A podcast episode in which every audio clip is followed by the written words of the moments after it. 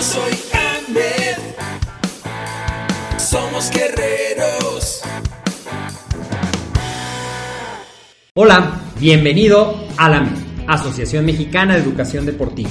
Soy el doctor David Lezama, presidente de AMED, y es para mí un gusto darte la bienvenida a estos podcasts.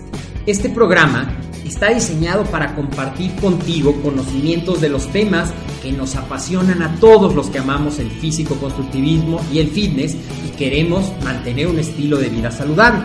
Hablaremos entonces de entrenamiento, de nutrición, de suplementación, de farmacología y de un tema que cada vez toma más importancia, el marketing deportivo digital. Tendremos como invitados una gran variedad de opiniones y profesiones, entrenadores, nutriólogos, profesores de AMED, químicos farmacobiólogos, médicos, preparadores físicos y desde luego deportistas. Sus historias, consejos y testimonios te ayudarán a aumentar tus conocimientos y desde luego también tu número de entrenos de clientes, haciendo más exitosa y profesional tu profesión de entrenamiento deportivo. También aprenderás técnicas más eficaces del marketing que te ayudarán a monetizar esta profesión. Si quieres saber más de nosotros, visítanos en la casa virtual de la familia Med, www.amedweb.com.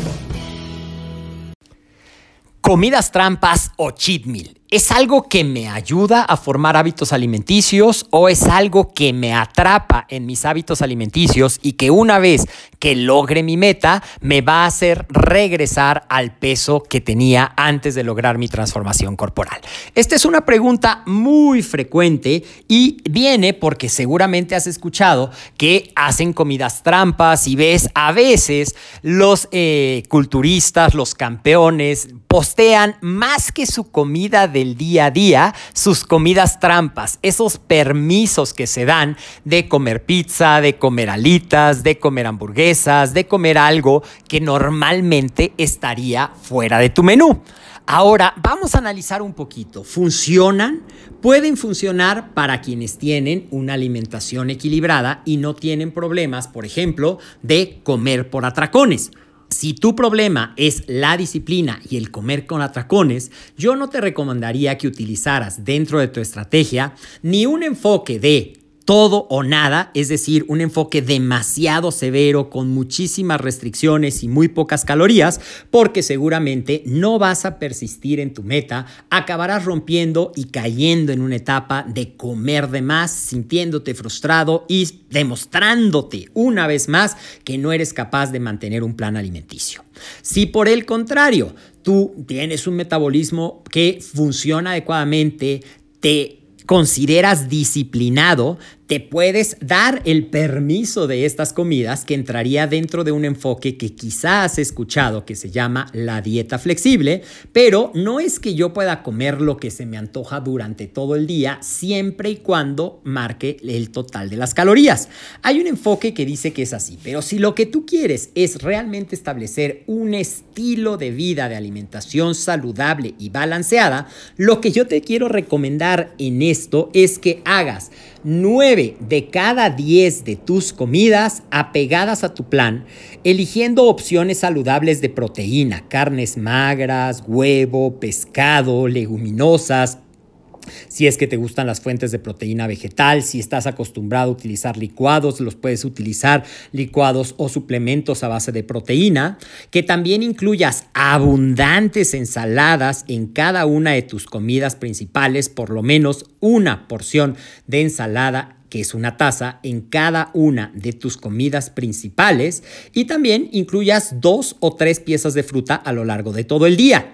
Grasas, que tu fuente de grasa sea no los alimentos fritos, no esas fritangas que nos gustan tanto, sino las grasas saludables, aguacate, aceite de coco, semillas como nueces, almendras, pistaches, nueces de la India y nueve de cada diez de tus comidas se mantengan dentro de este plan y de vez en cuando la décima comida, puedes darte el permiso de comer lo que se te antoje, pero aquí te va la palabra clave, moderación. Es decir, te puedes comer una hamburguesa hasta sentirte satisfecho, no hasta sentirte más allá de satisfecho, porque si te empiezas a acostumbrar a comer hasta sentirte más allá de satisfecho, tu estómago empezará a retardar la señal del hambre y tus comidas de permiso, tus comidas trampo, tus comidas cheat meal cada vez serán más abundantes.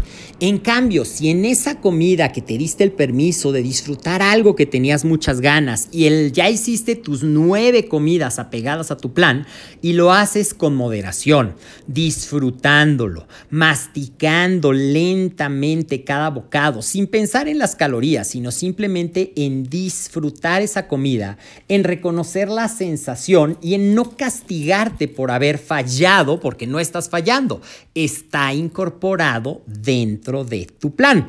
Así es que depende del concepto que tú tengas de cheat meal, si es bueno o si es malo. Lo que no es bueno es hacer cheat meal tras cheat meal tras cheat meal y convertir todo un fin de semana, por ejemplo, en un fin de semana de trampas, porque entonces el déficit que puedas haber creado a lo largo de la semana se verá afectado por ese excedente tan grande que vas a tener el fin de semana y probablemente lo que va a pasar es que no vas a ver grandes cambios a largo plazo. Es decir, a lo mejor te empiezas a ver bien de lunes a viernes, a sentir mejor, más desinflamado, más definido. Llega el fin de semana, comes un gran excedente de calorías, te vas a sentir mal, te vas a sentir inflamado, vas a sentir inclusive que tu digestión se altera, te puede dar diarrea o te puede dar estreñimiento, dependiendo cómo funcione.